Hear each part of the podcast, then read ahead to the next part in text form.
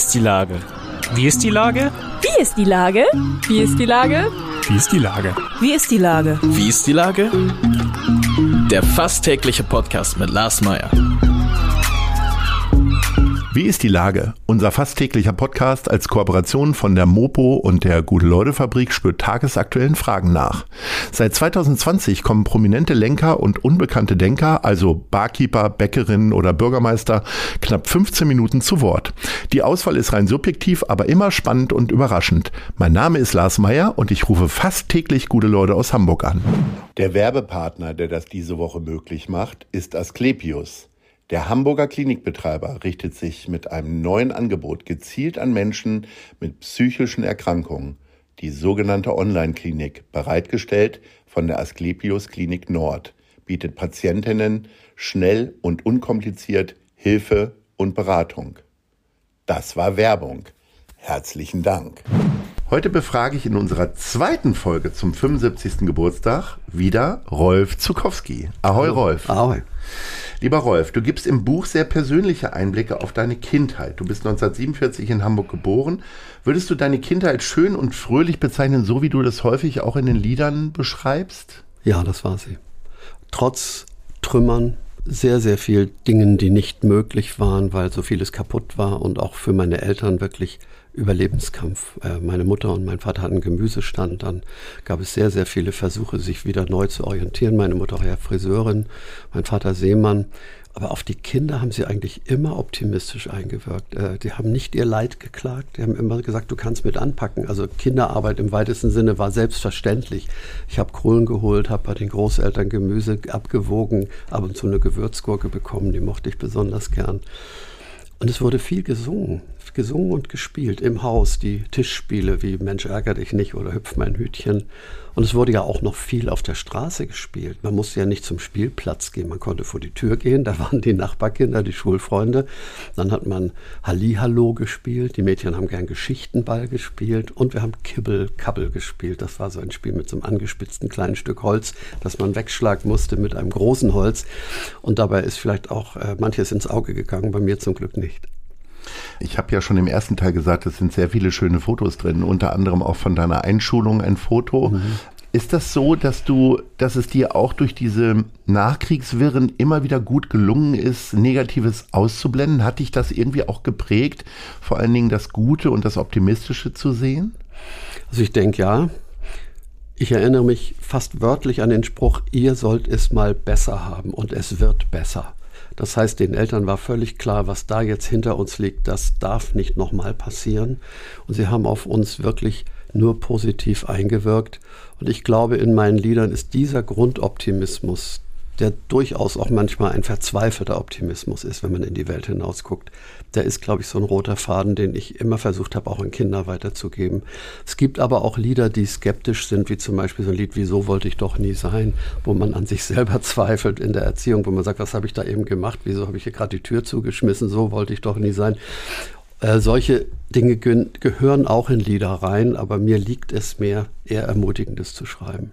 Wie lange haben deine Eltern daran gezweifelt, dass das der richtige Weg ist? Also ich sag mal so, auch gerade in den Umständen von damals war es ja nicht unbedingt normal, dass man so machen konnte, was man wollte, beruflich gesehen. Und du hast ja relativ früh Erfolg gehabt tatsächlich.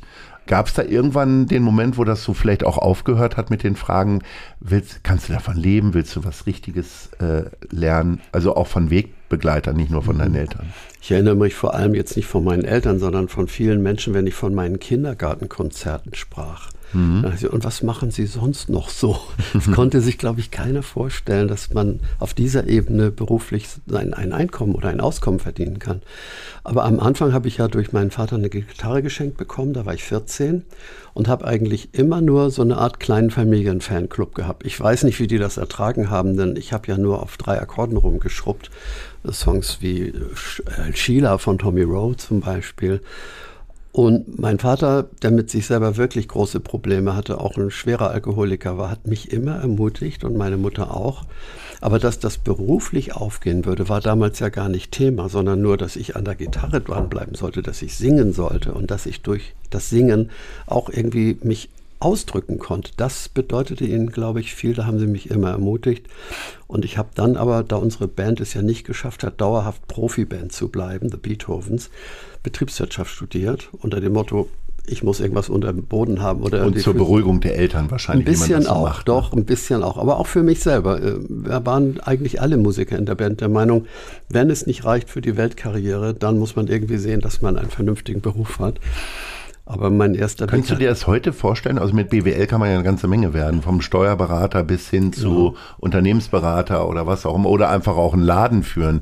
Wie hilft dir das heute noch? Also ja, im Gegensatz äh, zu vielen anderen Musikern bist du halt nicht während der Karriere verarmt. Also zumindest machst du nicht den Eindruck. Ja, danke. Ja. Ja, es ist so, dass die berufliche Basis erweitert um das, was ich im Musikverlag Sikorski gelernt habe, als Assistent der Geschäftsleitung, Vertragsabschlüsse größter Art, Besuche beim MIDAM, internationale Verhandlungen, zu beobachten, wie die Les Humphreys Singers gemanagt werden und wo es dann aber menschlich Die dann wiederum finanziellen Bankrott Ganz genau. Haben, dann, ne? genau. Ich habe, glaube ich, das Kaufmännische und das Organisatorische durch mein Studium irgendwie in mir und das trägt mich seitdem durch viele, viele Planungen und gegenüber den großen Firmen, mit denen man es ja automatisch zu tun hat, wie Universal Music oder jetzt auch mein Buchverlag, äh, da braucht man auch irgendwie so eine Art kaufmännisches Grund-Know-how, damit man nicht über den Tisch gezogen wird. Und die wollen das auch gar nicht unbedingt immer, aber die haben natürlich ihre Interessen und ich meine. Und wir haben die bisher immer ganz gut unter einen Hut gekriegt. Und mit den Zahlen zurechtzukommen, ich habe von Anfang an seit meiner ganz frühen Erwachsenenwelt denselben Steuerberater, jetzt seine Tochter. Und die kennen eben auch mein finanzielles Gefüge so gut, dass sie mir immer geholfen haben, äh, nicht auf Irrwege zu kommen bei Geldanlage oder Steuern, die nicht rechtzeitig gezahlt werden und einen dann völlig überraschen. Das ist ja bei vielen Künstlern ein Problem. Die Steuer mhm. kommt ja unweigerlich und man hat eigentlich immer nur das halbe Geld, was man auf dem Konto sieht und darauf muss man sich, glaube ich, gut einrichten, damit man es auf die Dauer schafft, solide zu bleiben. Hast du Aktien, sowas Verrücktes oder andere Geschichten, wo du sagst, da war ich mal wirklich verrückt, aber es war gut? Nein, ich bin von Aktien weggekommen bei der ersten großen Blase, der großen Internetblase, die es gab. Da habe ich gesagt, so Aktien, damit will ich nichts mehr zu tun haben. Mhm. Und dann haben mir meine Anlageberater, da habe ich zwei, drei in Hamburg, ich bin nicht nur bei einem Institut gesagt, aber in Fonds, in so Sammelfonds, die irgendwie gut gemanagt werden und die man auch gut überwachen kann, da solltest du drin bleiben. Aber meine Hauptanlage sind nicht Aktien. Es sind immer gemischte Fonds, es sind auch sehr viele ökologische Dinge dabei und es sind Dinge, die wenig Zinsen bringen, aber den Wert absichern. Ich hätte jetzt gedacht, dass du eher so in Steine investiert hast und dir halb Blankenese gehört, irgendwie zumindest die Straße, in der du wohnst. Meine Frau ist in der Straße aufgewachsen und ich bin sehr froh, dass ich in dem Haus ihrer Eltern, das jetzt ihr Haus ist, wohnen darf. Ja, ich sage immer, ich, ich darf bei dir wohnen und dann guckt sie immer ein bisschen komisch und sagt, komm, hör auf. Du hingegen bist in Winterhude aufgewachsen. Ja, in der und äh, Winterhude steht ja heute eher so für Spießigkeit und ja, äh, ein bisschen. Ja, aber nicht der Mühlenkamp. Und nicht schick. Mühlenkamp und Gertistraße ist doch nicht spießig, oder? Das wird für dich aus der Blankenese-Situation heraus wahrscheinlich nicht spießig, mhm. aber es ist schon ein hipper und schicker Stadtteil. Nicht mhm. ganz so schmuddelig wie unsere Schanze hier. Mhm. Ähm, wie war denn Winterhude damals? Also Hamburger Geschichte heißt für mich, es gab die Jahrestadt das ist also eher östlich der Barmbeker Straße. Und es gab die alte Winterhuder Welt, äh, wo auch Mayhack und andere Firmen saßen. Und das war eigentlich das Arbeiter-Winterhude. Und ich war eher in dem bürgerlichen Winterhude Jahresstadt. Übrigens ein ganz wunderbarer Stadtteil, den kann man heute noch erkunden. Und da könnten sich manche Städtebaumeister einiges von abgucken, wie man groß und dicht baut und trotzdem Luft lässt in Parks und Gärten und so weiter. Also ich habe von meinem Vater gehört, dass sie in diesen Arbeiterstadtteil Winterhude, Geibelstraße und Forstmannstraße und so lieber nicht gehen sollten. Da kriegt man auch öfter mal was auf die Mütze. Das muss also ein ganz anderes Klima gewesen sein als in unserem Teil von Winterhude. Ich glaube aber, das ist heute nicht mehr so. Es war damals vielleicht gesellschaftlich doch so eine gewisse Grenze, Barmbeker Straße. Und gut, ich habe auf der etwas ruhigeren Seite gelebt oder bin da aufgewachsen. Ich glaube, von Schlägereien in Winterhude hört man heutzutage weniger. Ich habe lange nichts gehört, habe mich auch lange nicht daran beteiligt. Kommst du denn da immer mal wieder zurück und denkst so ganz wehmütig irgendwie? Also Ja. für mich ist es ganz merkwürdig, an meinem Elternhaus vorbeizufahren, was komplett umgebaut ist, andere Farbe und so. Das ist nicht mehr meins, ehrlich Ja. gesagt. Wie, wie sehr ist denn dein, dein Elternhaus noch deins sozusagen? Also mein wichtigster Produktionspartner Dieter Faber hat sein Studio in der Steilshofer Allee. Und wenn ich von da nach Blankenese fahre, fahre ich immer durch meinen alten Stadtteil und nehme auch noch die ein oder andere Kurve durch kleine Straßen, die eigentlich nicht unbedingt sein müssten. Da werden so viele Erinnerungen wach, wo die Klassenkameraden gewohnt haben, wo wir unser Eis gekauft haben, äh, wo meine Mutter Friseurin war und wo es noch einen Laden gab, wo Margarine und Butter vom Fass abgestochen wurde. Also das sind Erinnerungen, die dann sofort wieder da sind. Und der Krämer auf der Ecke, das ist heute eine Wohnung geworden, wo ich geholfen habe, Zucker abgewogen habe und Flaschen ausgetragen habe in Körben. Das ist alles so präsent. Auch die Kneipe, in der mein Vater öfter versagt ist, die sehe ich dann auch immer noch. Die gibt es übrigens noch. Auf der Zielgeraden unseres Gesprächs will ich nochmal ins Hier und Heute zurückkommen. Was gibt's denn für eine Riesensause anlässlich deines Geburtstags? Also zugegebenermaßen, wir sind jetzt äh, drei Tage vor deinem Geburtstag und nehmen das hier auf, weil am Tag selber willst du natürlich jetzt keine Interviews geben. Was passiert denn da? Ich habe meiner Frau, als ich 70 wurde oder als der 70. vorbei war, versprochen, weil sie sich das gewünscht hat, den 75. machen wir ganz allein mit uns. Keine große Party. Sie fühlt sich natürlich bei großen Festen immer extrem gefordert und das wollte ich ihr jetzt wirklich mal ersparen. Und darum haben wir uns für Paris entschieden und sind sehr glücklich, endlich wieder in diese wunderschöne Ihr Stadt fahrt zu aber nicht fahren. mit dem Taxi dahin frei nach Michi Das Reinke. wäre eigentlich nicht schlecht. So ist den Song in Dauerschleife. In einem Taxi nach. In Paris werden wir wahrscheinlich mehr Taxi fahren, Ja. auch aus Corona-Gründen, weil Ja. die U-Bahn und die Metro immer so voll ist. Aber wir fahren mit dem Zug, freuen Mhm. uns drauf. Wir fahren mit dem Thalys von Duisburg. Das ist ein ganz, ganz schöner Zug, der übrigens extrem ruhig fährt. Viel ruhiger als der deutsche ICE. Dann sind wir in einem Hotel, das wir uns per sonst was ausgesucht haben. Und im Olympia in Paris, da sehen wir Anne Sila, eine neue Chansonette, von der wir Gutes gehört haben und wir freuen uns drauf. Das ist ein ganz wunderbares Konzerthaus. Eine Frage, die wahrscheinlich deine Frau häufiger beantworten musste in den letzten Tagen als du.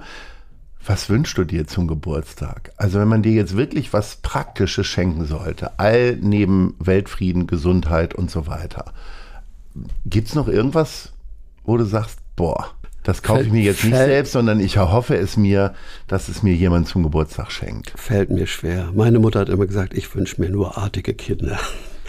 Und nein, ich habe wirklich übergeordnete Wünsche und das muss man mir verzeihen. Ich bin 75, um, um mich herum sind so viele Menschen in ganz schwieriger Verfassung. Ich würde gern so gut draufbleiben, mit meiner Frau noch manche Reise machen und auch das Zuhören nicht verlernen, die Freude an Kindern, die singen, Kindern in die Augen gucken.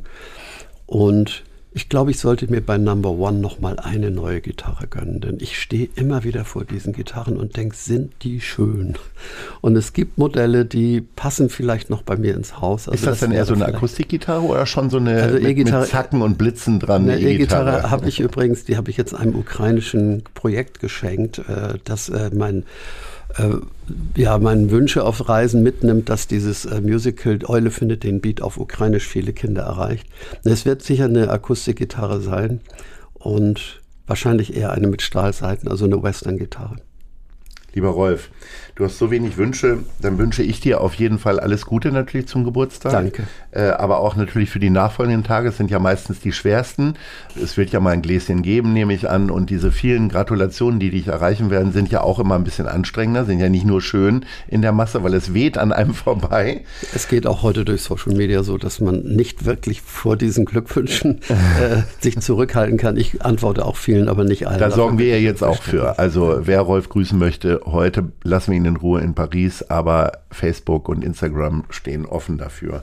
Also zum Entspannen geht's dann vielleicht ja auch mal ins Theater und nicht nur immer Musik hören. Und deswegen hätte ich gerne von dir die Top 3 der Theater hier in Hamburg. Platz 3. Da ich so lange nicht im Theater war, nenne ich die Top 3, wo ich wirklich mal wieder hin müsste. Ja. Wenn das Fundus Theater sein neues Oh. Domizil hat, dann muss ich dahin. Es gibt dort so zauberhafte Veranstaltungen, wie zum Beispiel mein Liedermacher-Kollege Gerhard Schöne mit einer Musikinszenierung. Also Fundus Theater und die Kulturleistung für Kinder, die muss man würdigen. Und da würde ich, glaube ich, als erstes hingehen, wenn es eine Opening-Premiere gibt. Dann finde ich das Thalia-Theater mit seinen Jugendprojekten immer wieder nicht nur der normale Spielplan, sondern auch Ermutigung von Nachwuchs, von Leuten, die vielleicht auch rappen oder sonst was. Also Isabella Wertes-Schütter hat da wirklich einen ganz guten Sinn, nicht nur für das Etablierte. Und darum, glaube ich, werde ich diese gerade jugendlichen Projekte wieder sehen, aber auch normale Spielzeiten besser wahrnehmen. Ich werde immer noch netterweise zur Premiere eingeladen und habe es jetzt dreimal nicht geschafft, aus reinen Kalendergründen. Na, und dann muss ich natürlich sehr bald ins Ohnsorg-Theater. Also Plattdeutsch ist meine ganz große Heimatliebe und mein Sohn spielt in dem Stück äh, ähm, das Wunder, Fräuleinwunder heißt das Fräuleinwunder, ein Nachkriegsstück, da spielt er in der Band. Und den möchte ich natürlich an der Gitarre sehen und bin gespannt, was Stefan Hiller und andere da zaubern. Es ist ja ein Theater, mit dem ich schon sehr, sehr viel verbinde. Die haben ja auch meine Vogelhochzeit in der Regie von Sandra Keck mal auf Plattdeutsch gespielt. Doch da ist mein Herz nach wie vor. Es gibt also eine Menge zu tun, wenn du aus Paris zurück bist. Unbedingt, ja.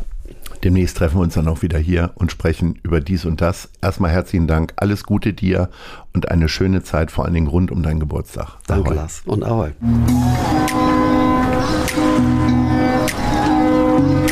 Eine Produktion der Gute-Leute-Fabrik in Kooperation mit der Hamburger Morgenpost.